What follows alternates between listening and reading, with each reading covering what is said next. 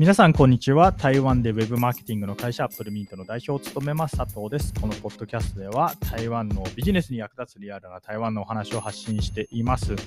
今日なんですけれども、台湾の会社からのお問い合わせや口約束はあんまり信じない方がいいですよみたいなお話をしたいと思います。これもしかしたら過去にもこんなお話をしたと思うんですけれども、えー、つい先日もですねあの僕の身に同じようなことが起きたので、改めて、この場でお話をさせていただきたいと思います。このお話をしようと思ったきっかけなんですけれども、ある会社、えー、2社、3社かな？からからあのまあ、いずれも台湾の企業なんですけれども、お問い合わせがありまして、えー、1社はこうウェブサイトのこういろいろメンテナンスだったりとか、ウェブサイトについていろいろしてほしいっていうお問い合わせでした。で、もう1社はですね、あの日本に進出している会社さんで、まあ、日本語でこうホワイトペーパーを書きたいので、ちょっと手伝ってくれないかみたいな感じで、えー、お問い合わせがありました、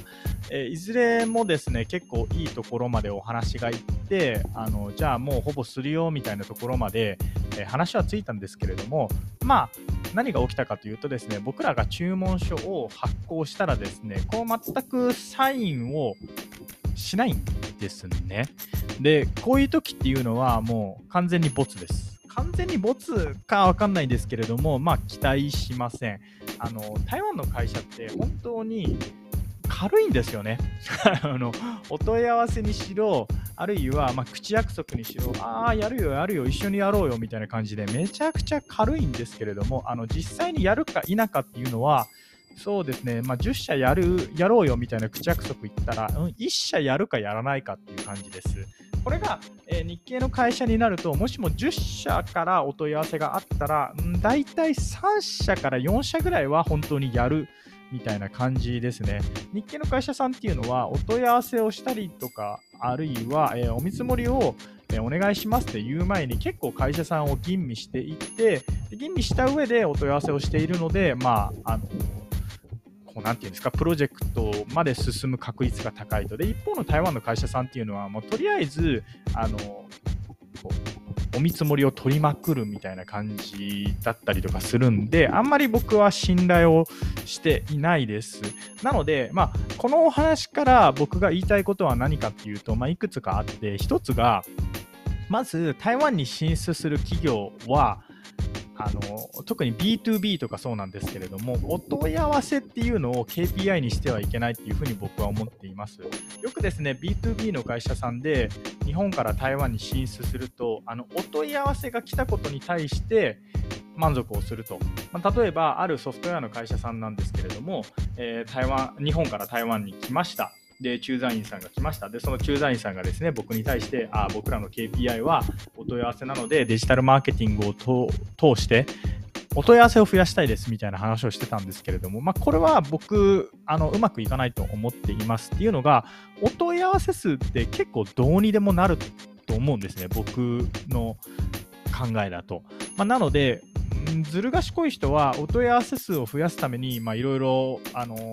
仕込んで、で、実際、じゃあそこから制約になるか否かっていうのは、ちょっと責任を回避するというか、あの日本の本社に対してあの僕はお問い合わせを取りましたと。でもあの制約に至ってないのはうちの営業の力不足ですみたいな まあなんかそういう報告をするかなみたいな、まあ、僕はずる賢かったらっていう話ですね。まあ、なので、あのまあ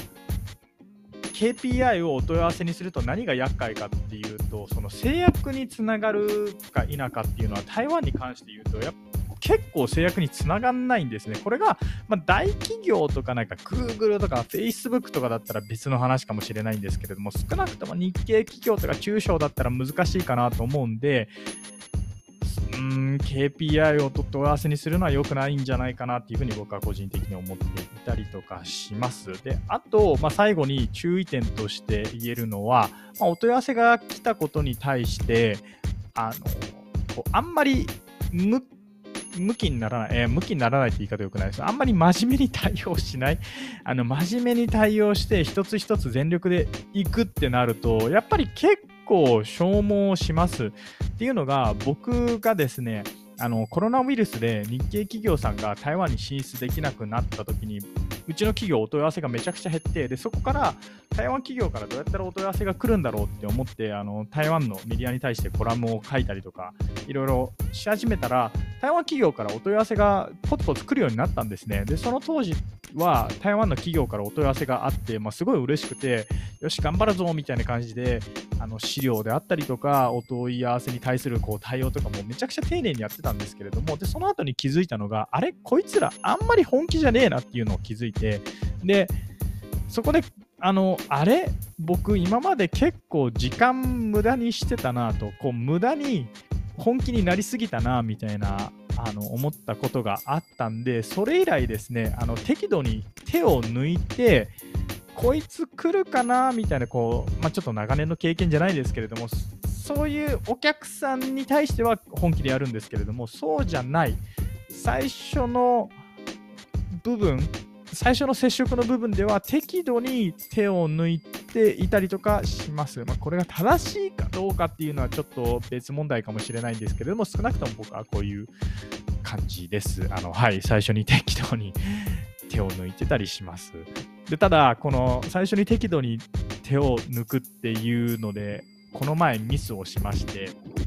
あのいつものようにですね、台湾の企業さんからお問い合わせがあって、で、まあまあ有名な企業さんだったんで、これうち絶対ねえな、みたいな、これただあのお見積もりを比較したいだけだろう、みたいな感じで、適度に手を抜いて、えー、行ってお客さんのところに訪問したらですね、まあその会議からいきなり副社長が出てきて あ、やべえ、結構向こう本気だったみたいなのがたまにあるんで、あの、あんまり適度に手を抜くっていうのはよくはないんですけれども、あの、まあ、もしもこうすごいお問い合わせがいっぱいあるような企業さんだったら、えー、適度に手を抜いて、まあ、そうじゃない企業さんだったらですねあの、まあ、毎度毎度本気を出して、えー、対応してもいいんじゃないかなっていうふうに思います。ごめんなさい、なんかこういうことした方がいいよって言って最後にいやこういうことしない方がいいよみたいに言ってちょっと何を言いたいのかよく分かんなかったかもしれないんですけれども、まあ、以上ですねあの台湾ビジネスの厄介なところっていうことであの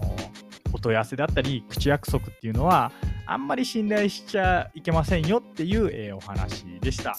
以上、アップルミント代表佐藤からですね、まあ、台湾のビジネスの注意点についてお話をいたしました。ご視聴ありがとうございます。それではまた。